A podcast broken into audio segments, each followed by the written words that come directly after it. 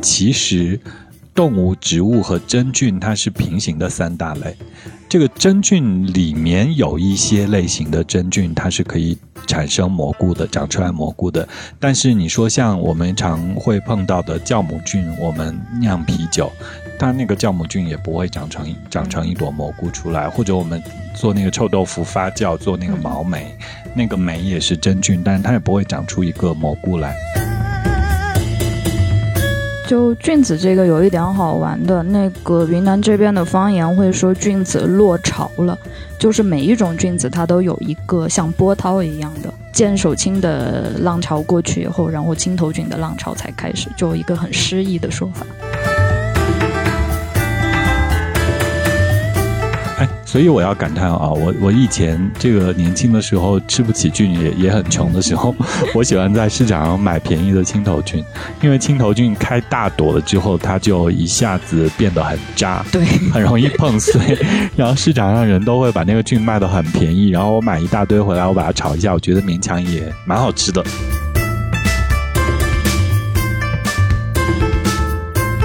对，很有可能就那一片山本来是要批给一个化工厂的，但因为那个山产菌子，所以就留着大家做包山菌，这也是一件好事情。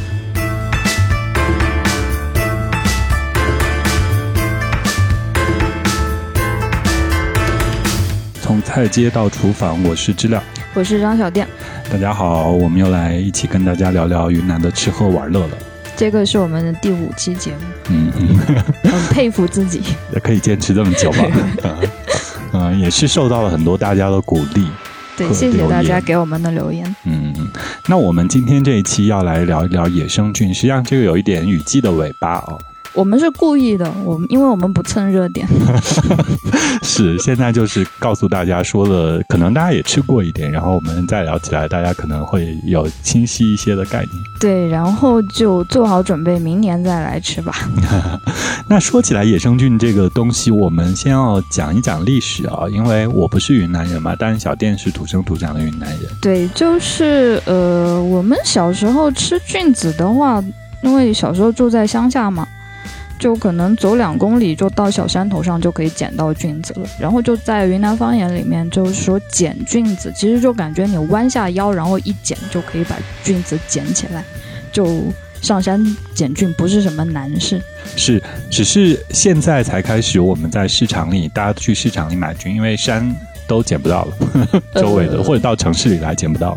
我不知道之前昆明是什么样的。我有一次打出租车，然后那个司机跟我说，他之前就七八十年代的时候，在昆明周边的一个县，然后他们当时其实已经在捡菌，然后往外卖了，但都是作为出口外销的。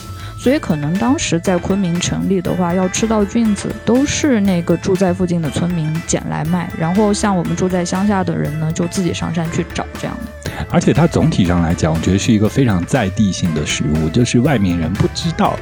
我记得我刚开始十五六年前我来云南，我在昆明，然后那个时候同事会带我去吃一些特色嘛，最开始肯定是米线喽，过桥米线什么，然后后来吃傣味啊什么的。然后菌子这种东西本来又是季节性特别强，他们有时候会跟我描述，但他们更多的描述，我的印象是跟我说油鸡枞有多好吃。因为油鸡枞的话是最好保存的，就你七月八月炸完以后，到十二月的时候都还可以吃的。而且这个我觉得就是说，这也是昆明人一个习惯，就是好像也是他们前些年。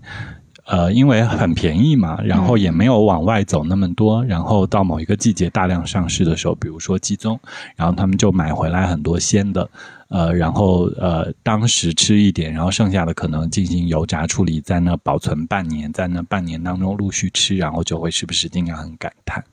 对，因为鲜鸡枞它真的很难伺候，你头天晚上不把它洗好、清理好，塞到冰箱里，第二天它就烂掉了，就是那种黏黏的、很恶心的那种感觉。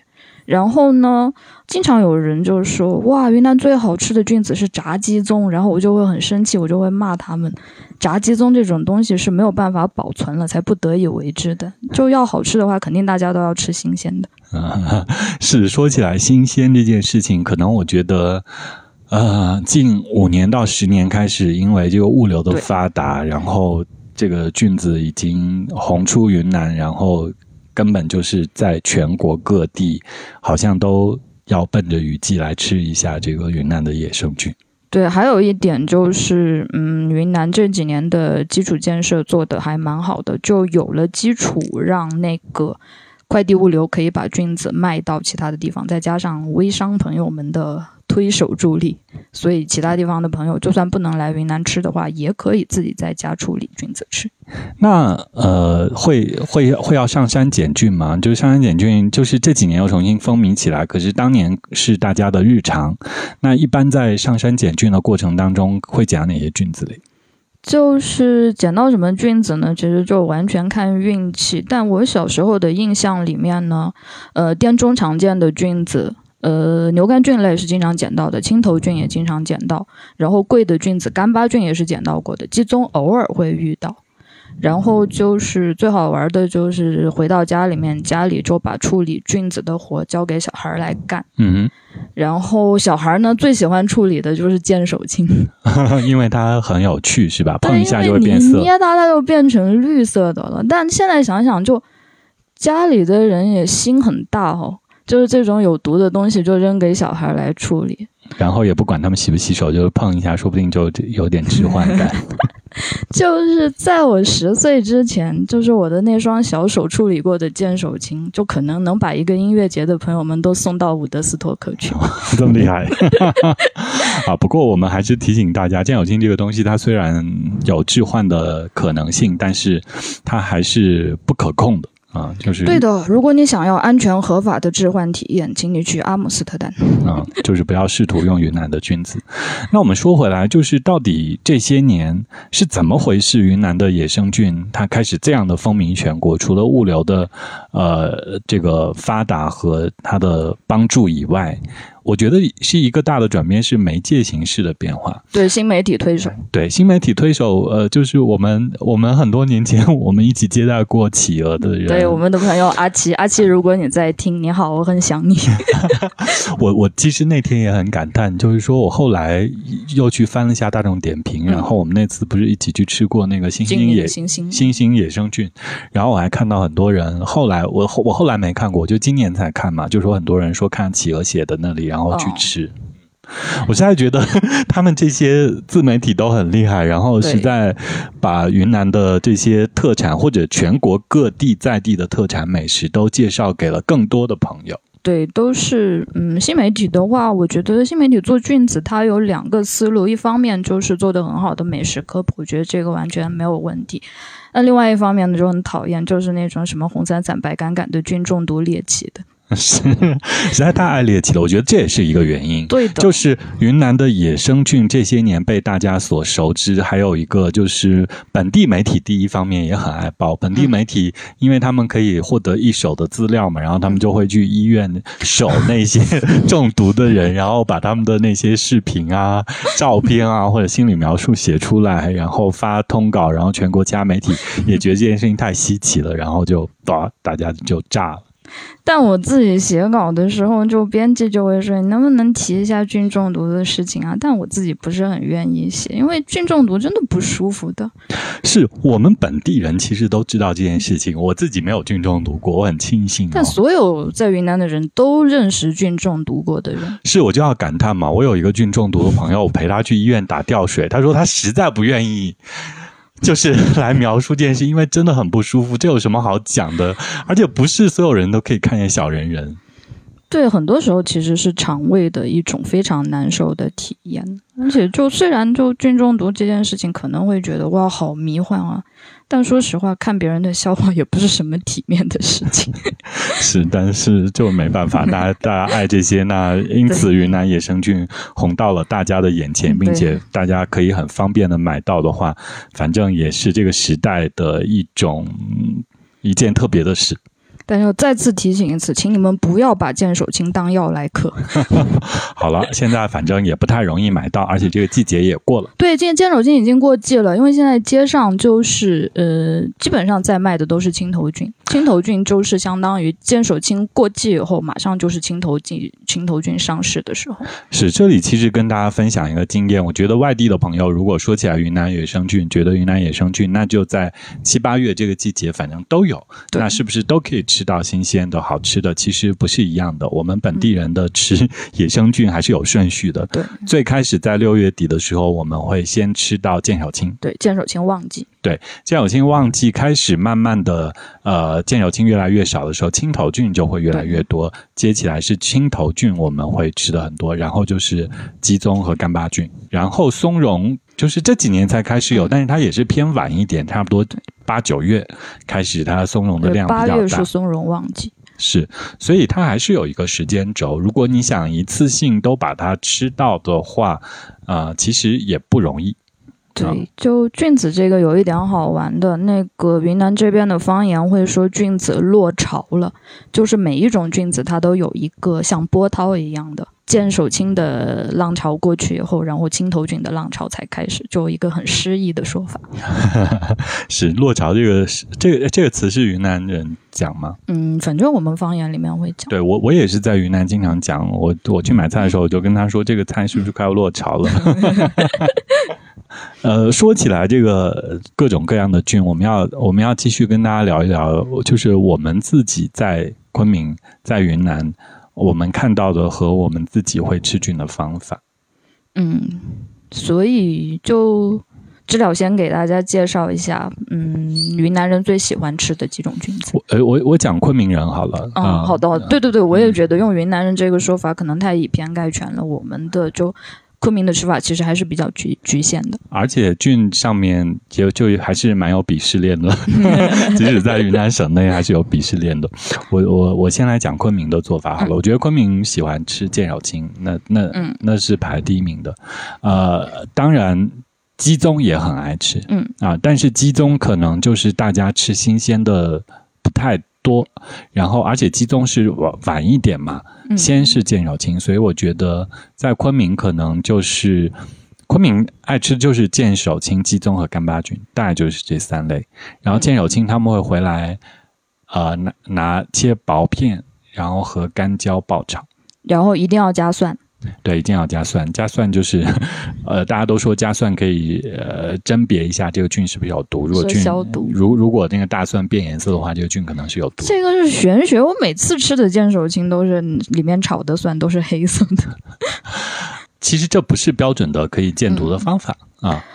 呃，然后那个炒剑手青，呃，还有一个民间验方，就是一定要用猪油来炒，但是这个是有一点科学依据的，因为猪油可以把那个锅的温度升得更高一些。是，其实炒剑手青，我最开始，呃，我觉得我有两个阶段，我第一个阶段刚开始跟昆明人学炒剑手青的时候，是它是它是切薄片，就剑手青一定要切得很薄，然后它是宽油，就是它第一波。呃，放油进去，它要放蒜跟辣椒，干辣椒爆香，爆香了之后，呃，再加酱油青进去炒。它炒的过程当中，刚开始会有一点发干。我觉得酱油青一个特别重要的事情是，你炒炒它的时候不能粘锅。如果粘锅的话，那可能就是你炒不均匀，就地方可能没有受热，它就可能有毒。啊，就那个毒没有被高温杀掉。所以，昆明人炒剑手青的做法，在我当年那个年代，第一刚开始我学习到的时候，是在炒菌的过程当中还要加两次油。嗯，就是你炒了一下之后，开始有点发干的时候，你要加油，然后快要出锅的时候，可能还要加一点油，所以它那个油是特别重。对，啊，然后现在后来现在开始的做法是，大家研制出来新的方法啊，就是剑手青可以切的不那么薄。就是我可以切厚一点，切厚片，但是我先会把它摆在一个盘子里，然后蒙上保鲜膜之后，隔水蒸五分钟。就是水蒸水蒸气上来之后，我再蒸五分钟，把它蒸熟了之后，我再拿这个剑手青，其他颜色没有变，它的质地，呃，剑手青的质地是脆，对，脆感。我们吃那个脆感，菌的脆感，这是挺神，挺神奇的。但是剑手青，我们真的是吃脆感，然后它就是。呃，再进火炒，它就是现在流行的剑手青的做法。对，我觉得这个炒法真的很天才，就是先用嗯隔水蒸了以后，因为其实呃剑手青让它失去那个毒素的活性的关键其实就是温度。是蒸上锅蒸这种方法呢，就可以把它的温度升到一个很高的水平，但同时不改变，基本不改变它的口感。是，这个是特别难得的。所有的牛肝菌可能都可以呃用类似的做法。然后现在因为导致这样的做法，还有一种夸张的是，现在 大家拿剑小青切大块儿，就是剑小青不是之前都是切薄薄片吗？你把那个菌盖取下来，把那个菌饼起来切。薄片，然后炒。现在是你把它切滚刀大块，和红烧肉一起烧肉，或者和酱一起烧酱烧见小青块。我觉得这 这也是现在大家都是真的，因为呃蒸这个方法让大家都很赶。对啊，好呃剑手青呃真的是就是脆嫩跟香，哪怕它即使煮到后来流行的火锅里面，我们也都觉得它是脆嫩的。所以我觉得这是昆明人最爱吃，甚至是说我自己最爱吃一种菌。剑手心这种东西其实挺能代表昆明人的性格的，就是那种有点疯，但是又很鸡贼。剑手青鸡贼在哪里？就是你吃的时候要很鸡贼，你要把它处理好。对，是啊，是啊，啊，那呃，其他就是昆明人还爱吃的菌，我觉得就干巴菌，但干巴菌这几年太贵了。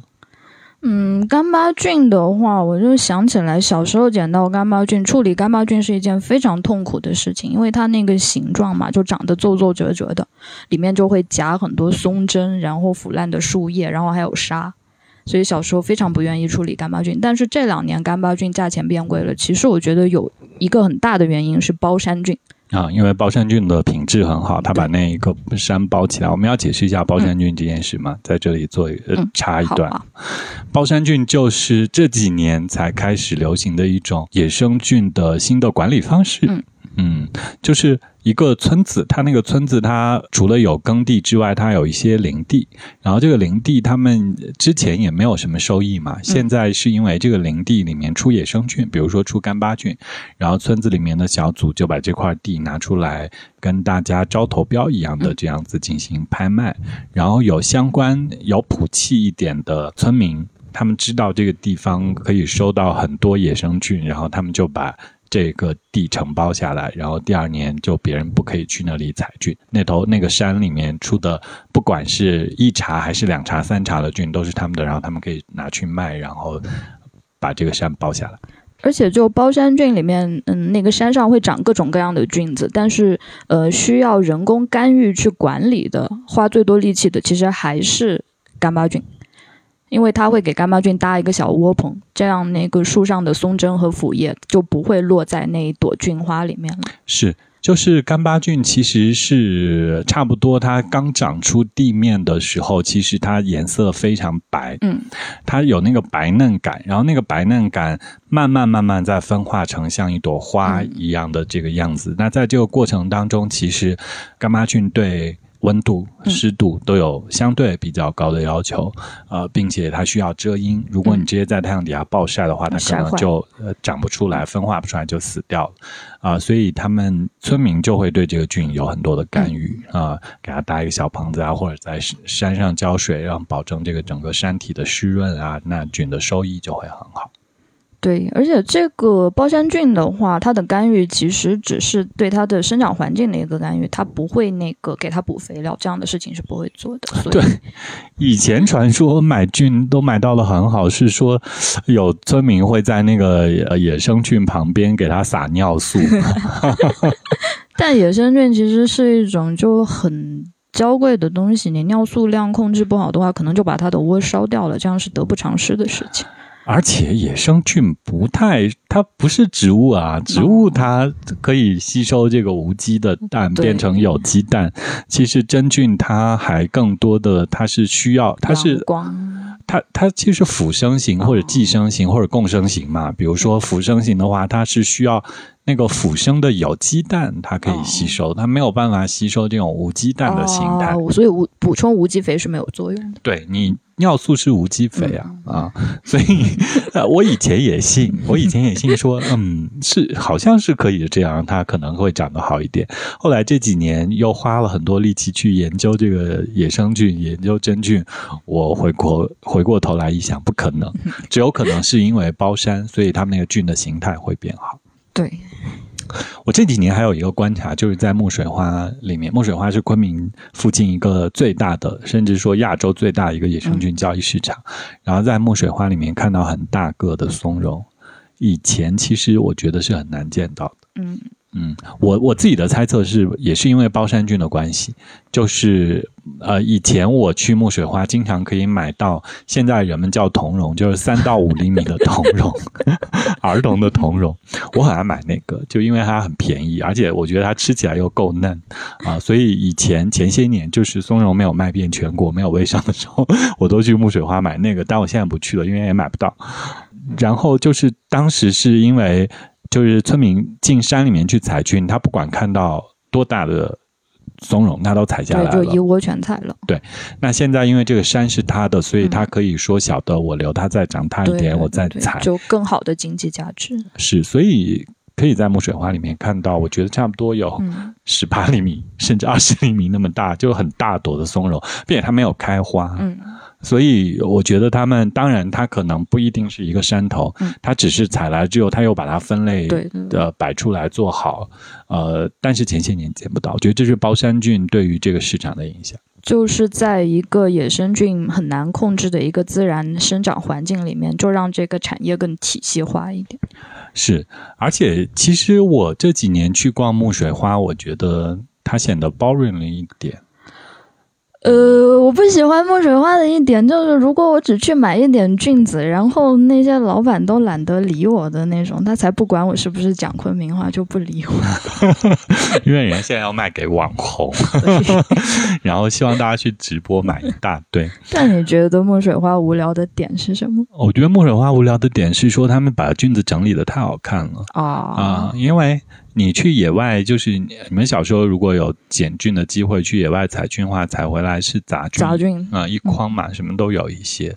然后木水花它其实是把嗯各个地方不同的菌，然后呃还有不同的菌的类型都分好类，对它分类做的就很很专业化的，很规整、很整齐。它不是野外野生菌的那个样子，就是它什么大大小小的都分好类了，小的是这一类，大的是那一类，就显得不那么有趣。而且木水花，其实你也不能说它它不对，他这样做不对，我觉得他这样做也更好的经。济收益啊。对而且木水花的市场管理方还要还现在还会做一个举措，我也是这两年嗯看新闻看见的，就是他们的那个市场监管人员会时不时的去市场里面转一圈，如果他看到你卖的是杂菌或者是毒菌的话，哦他会。呃，处理掉，让你不要卖，给你销毁掉。嗯，因为这个市场相对规范，所以它其实就买那几种菌。对然后其他的菌其实不太能看得到。如果那个他觉得是有毒的话，市场工作人员会把它处理掉。当然，这也是安全上的考虑对对，啊、可是形态上，你就觉得木水花有一点 boring，而且它现在的菌其实不够新鲜。不过呢，就是去逛一逛，反正也不花钱，也还是可以的。对，总总体上是亚洲最大的一个菌市场嘛。如果在昆明路过的话，倒是值得一逛。对，它就在福德地铁站旁边，交通很方便。好，呃呃，说起来那一片，其实现在这几年大家好像去那边买菌，也都会在那里想要吃一点菌，嗯，所以开始呃有菌火锅对，带起来这个东西。菌火锅这个东西，呃，它不是也不是特别昆明，但是它也是从昆明走起来的。这个过程是怎样？小店给我们介绍一下。这个东西呢，我研究了一下，其实很有可能是九九年昆明世博会以后，然后就有很多旅游团来昆明。其实昆明的话，就是云南旅游的一个中转站，然后那些游客朋友们下了飞机，就坐上大巴，大巴就把他们拉到那个机场附近，当时机场在乌家坝，嗯，拉到机场附近的呃那个关上野生菌一条街，然后当地做餐饮的呢，可能是我估计是广东人比较多的，然后广东人和云南人联姻结婚以后就做餐饮。就把那种广东人养生的鸡汤锅吃法，然后来做这个菌子。为什么把菌子做成火锅呢？它备菜可以一次性备很多，而且不复杂，而且可以冻在冰箱里，嗯，方便保存。所以就是菌火锅这个东西，其实是两千年前后才出现的概念。我记得我上高中、上大学的时候。就听到别人说吃菌火锅，我就会嘲笑他们，就是我们本地人才不要吃菌火锅。但是其实现在我已经接受了，我也吃菌火锅。是因为我觉得吃菌火锅的时候，你不太能够，如果你不熟的话，你就事先对这个菌子没了解的话，你只是觉得它很鲜美、肥嫩。但是你不觉得，呃，好像感觉尝不到这个菌是什么味道，那个菌是什么味道，它不够清晰。而且鸡汤的味道有点抢那个菌子的鲜味。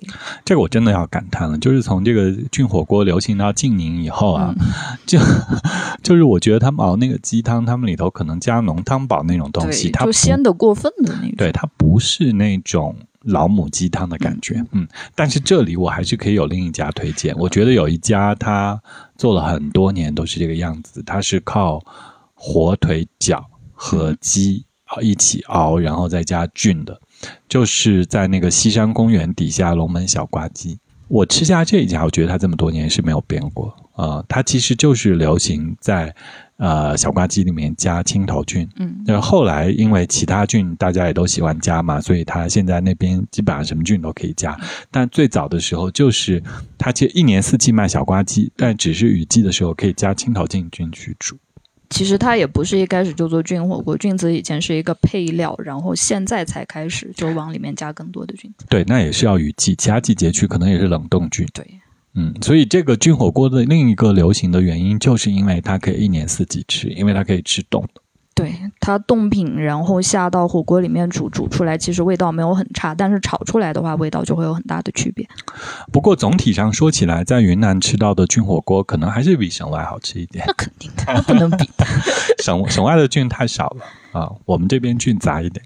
就是嗯，就像之前那个写那个潮汕的牛肉火锅，就是深圳的牛肉火锅都明显没有潮汕的好吃。关键就是它的肉不是鲜的，像菌子这种东西，你空运到外地，就算是很快。第二天到或者当天到，但还是有差别。对我，我就想到你说省外怎么吃那个野生菌，你到底是新鲜的过去处理了，然后再冻起来，然后再吃，还是我们这边冻好了再发给你冷冻货？我觉得这个路途都会导致这个菌不太好。你就即使冷链特别完善，你那个冻品发它路途当中稍微融一下，然后再冻一下，那它那个品质就不如在本地好。对。嗯，所以还是要来我们昆明本地吃。在在这个雨季七八月份的时候，可以来吃到各种各样新鲜的野生菌，感受一下我们雨季的风味。对，真的是一年一会的好吃的菌子。呃，我我经常跟别人朋友会问我嘛，然后说如果来云南玩的话，什么季节合适？啊，我我会觉得说，呃，都很好。但是有不一样，比如说你九十月、呃十一、十二月，你冬天来的时候，云南是晴空万里，蓝天白云，只要不下雨，对太阳晒在身上也非常舒服。而且你那个时候如果进到山里面的话，它也是枯水季，枯水季的话，它那个河水都很清，然后那个景色就非常好。可是。你七八月来也很好，七八月你就不好进山玩。你进山玩的话，就经常遇到雨，下雨，而且是风水嘛，那个河都很黄，它没有那种呃图片里那么精美啊。但是就七八月很凉快，然后你可以吃菌。对，而且就是七八月，呃，我对昆明一点抱怨都没有。平时是充满了抱怨的，但七八月昆明非常凉快，而且可以吃菌嘛，就是有雨季的这个风味，所以也再次欢迎大家来吃菌。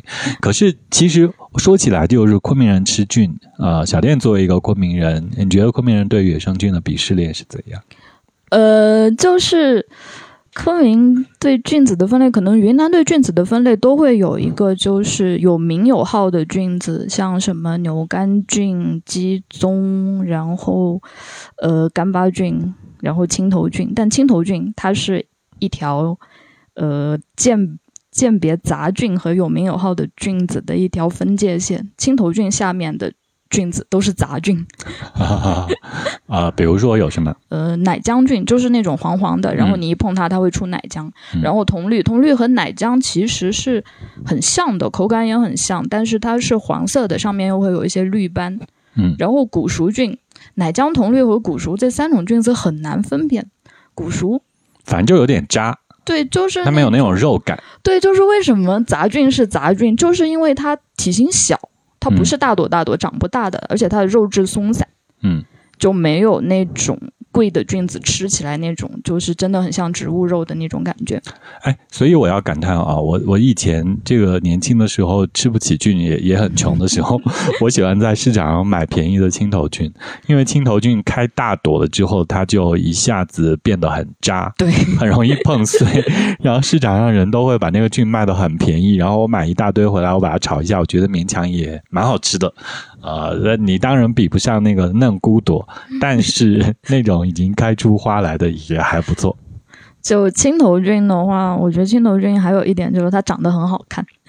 对，其实青头菌你按按理来说，它这个颜色有一点吓人，它是发绿的蘑菇。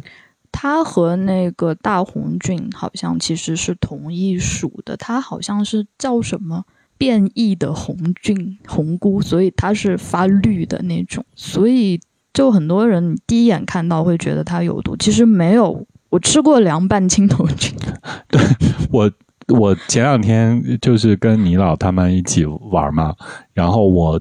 呃，有一天要带他们去吃烧烤，我为什么想要带他们去烧烤？我就是把那个青头菌，我我专门买了一些嫩嫩骨朵，然后把它处理了一下，洗干净，然后把菌柄呃撇下来，只有菌盖，然后就把菌盖倒过来在那个烧烤摊上，因为云南人吃烧烤是可以自己烤嘛，这个跟省外不一样，我们吃烧烤自己烤，不是那种韩国的呃烤，我们就有一个炭火在室外，然后我就把那个菌盖。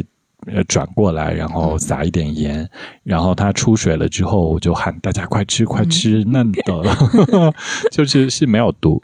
对，它烤出来应该是很好吃的。青头菌的话，嗯，炒来吃会容易炒散，但煮来吃的话，它有一点黏黏的口感。其实青头菌它本身的鲜味不是很足，所以就青头菌煮汤的话，加一点肉片会更好吃。青头菌，我我的印象是，呃，朋友们喜欢烩。一点，就他在炒的时候会加一点水，然后有点浓汁，拿那个浓汁盖饭，黏黏的那种。啊，拿那个浓汁盖饭很好吃。然后我以前还试图用青头菌做过，就是意大利白酱面，就是他们做白酱也不是也会用火腿跟蘑菇嘛，然后他们只用口蘑，把那个口蘑变成青头菌。对，我觉得这个思路很好。嗯，我觉得或者鸡油菌也可以拿来做那个白酱意面，它应该也很好吃。哦，对，鸡油菌也是杂菌里面的一种，但是它的口感它不不松散的，就鸡油菌的嚼头是很好的。对，鸡油菌是格质的。对，鸡油菌很好吃。而且鸡鸡油菌它其实不是散菌，哦，它它其实是从菌柄开始就有那个褶皱。一直延伸上去的，它不是有单独的像一个菌盖那样子。它是革菌的话，那它和那个干巴菌一样，干巴菌也是革菌，所以鸡油菌就是能吃到的便宜干巴菌替代版。对，所以我其实非常爱在市场上去买他们处理好的鸡油菌，很便宜，然后我回来冻一大袋，在菌剂尾声的时候，然后我煮那个小锅米线或者煮肉汤的时候，会撇一点鸡油菌来吃。啊，学到了一个新知识。我一直以为鸡油菌和什么铜绿古熟是差不多的菌子，原来不是，原来它是很贵的干巴菌的近亲。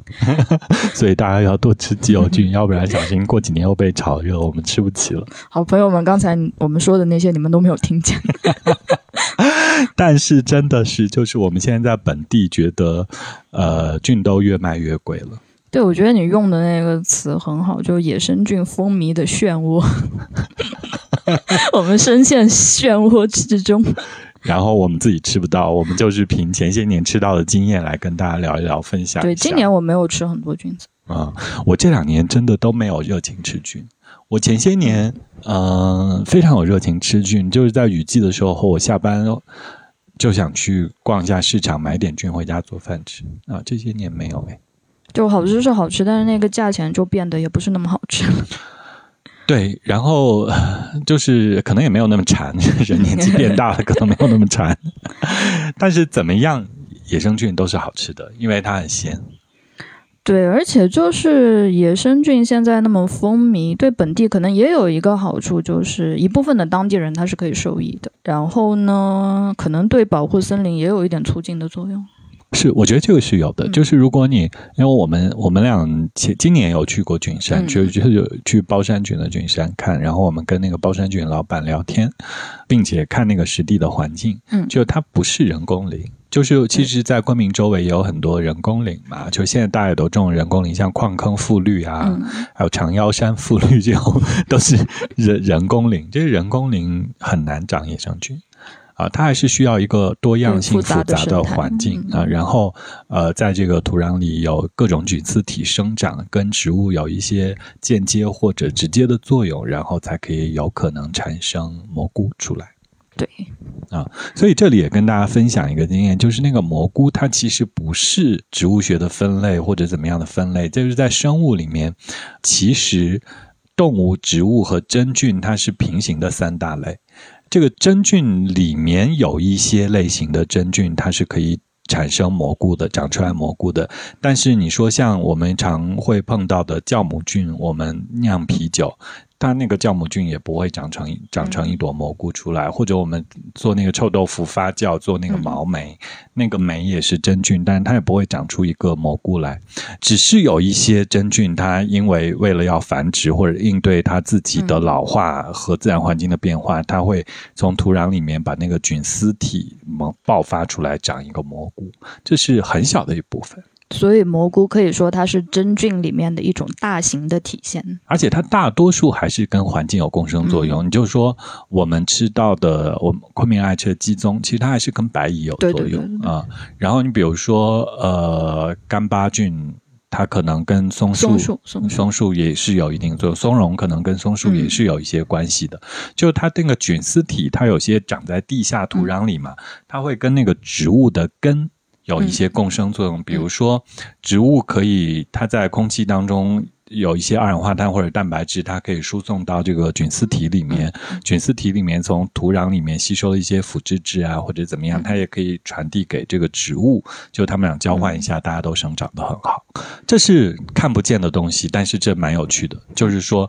呃，自然环境好，蘑菇才会多。那如果大家这么爱吃的话，我相信就更有动力让当地人他们更加的保护这个自然环境。对，很有可能就那一片山本来是要批给一个化工厂的，但因为那个山产菌子，所以就留着大家做包山菌，这也是一件好事情。是是是，所以欢迎大家积极的购买云南野生菌，吃这个 吃野生菌，然后为环境做出自己的一点小贡献。对，但其实我们的知了对野生菌是非常有研究的，在录节目之前给我上了一节大课。不是那个那个要讲吗？还是有一点？哦，对，就是之前讲的那个。你觉得怎么样鉴别毒蘑菇？我觉得那一条是非常有意思，而且很好懂的。啊，那那这个我们可以跟大家再分享一下，就是如果呃，就是我们说真菌它是子实体和菌丝体的一个结合体现嘛，子实长出蘑菇来，这个子实体是蘑菇，子实体就是蘑菇，然后它只是它生命阶段一个形态。那如果它长成一个子实体的话，一个子实体完整的是有菌盖，就是那个蘑菇顶，然后有菌褶，有菌柄。有菌环，还有一个菌托，然后最上面如果有一些毒蘑菇的话，它还有鳞片，它大概分为这六个部分。那如果你在野外看到一个蘑菇，如果又顶盖上有那种小点小点的液体或者一些白点，然后它的菌柄上又有一个菌环，嗯，然后根部又有一个菌托的话，那它大概率是毒对，很大概率是毒蘑菇。我们一般在昆明吃到的野生菌，我们很少见到有菌环和菌托。菌环是判定这个菌子是不是毒蘑菇的一条呃基本规则。对你看到它就走远一点吧，千万不要踩回去，试图跟其他菌混在一起吃。或者你看到它，你就把它一脚踢开，做一个功德。是，而且另外还有一点就是说，颜色鲜艳一点的菌，它大概率都可能有毒。但这一条其实我觉得不是非常的通用。就是这个部分，我们还要再来分享一个事情，就是说，我觉得我我试图想要去跟大家解释，或者想要学习，说我们到底什么样的蘑菇是毒蘑菇，什么样的种属是一些毒蘑菇，我们怎么辨别它是一些毒蘑菇？后来我发现，我们其实没办法分辨出来那么多类型的毒蘑菇。虽然我们现在大家都贴了一些宣传画，讲这个是毒蘑菇，这个是毒蘑菇，可是其实你不太记得住啊。然后。其实你能记得住的是你能吃的，就 就是呃，比如说我们去逛那个野生菌市场，你也发现他们垒成一坨一坨，你就发现哦，这个是鸡枞，哦，这个是牛肝菌，哦，这个是干巴菌，你就都敢吃。可是你在野外的时候，如果你发现你。认识的这个野生菌没有办法分到这几个类别，它大概率是不能吃。对，你就不要吃你没见过的菌子，这个是一定不会错的。对，就是为什么呢？我我我反过来想一下，这个原因是为什么？因为真菌是一个特别复杂的生物体系，然后在这个体系里，它跟动物、植物不一样，它是微观世界的，就是人类没有办法，人类经过几百上千年没有办法分清楚，分得特别清楚这些真菌它的。啊，不同形态或者不同阶生命阶段的不同形态，更多的时候是靠前人的经验。就比如说，在这个山头上产了这些这些蘑菇，然后大家发现吃了这个蘑菇，这个人就死了；吃了这个蘑菇，这个人没有死。那大家就是敢吃那些没有死人蘑菇，然后知道这个蘑菇吃死过人，这个蘑菇大概率大家就不吃它，甚至看到它就把它毁坏掉，然后在人类居住附近的这个野外，这类蘑菇也不会生长。所以蘑菇那么好吃，其实是人类用人类生命去献祭的代价换来的。真的，我我真的要感叹这一点，这是绝对的。我我我我研究了很久，我发现这个事情就是一件经验的累积，它不是一个科学的方法。就甚至你有时候如果把一个科学家放在野外，你让他快速的跟你。你给他见到几百种蘑菇，你让他分类哪些是可以吃，哪些不能吃。其实他可能不如一个当地人，就是生活在那里的人更有经验，因为他们是靠生命换来的。科学家他有些没见过，他没办法在实验室或者画册上见到这个东西，或者他在画册上见到这个东西，可能跟在实地见到的会有差别。会但如你如果没有仪器进一步分析或者检测它的话，你没有办法清晰的辨别。所以就还是要相信经验。对，反正吃蘑菇有经验。那这个经验呢，最好的体验就在云南。对，欢迎大家明年再来云南吃菌，今年就不用来了。今年就在这个电商上买一点吧。对，还能买到，还能买到，大家加油。啊，大家吃一点，然后不管煮汤、炒吃，然后还是怎么样吃，呃，也都可以跟我们来聊聊天。如果有兴趣的话，欢迎加我们的客服蔡姐的微信 和我们互动。我们那个我们那个微信号，到时候是在喜马拉雅上可以放一个二维码，大家扫。好，其他地方到时候我们看可不可以放个简称，嗯，然后在那大家搜一下就可以加我们那个号。好的，嗯，那我是知了，我是张小店。我们这一期从菜街到厨房聊野生菌就到这里了。哦，大家拜拜，拜拜。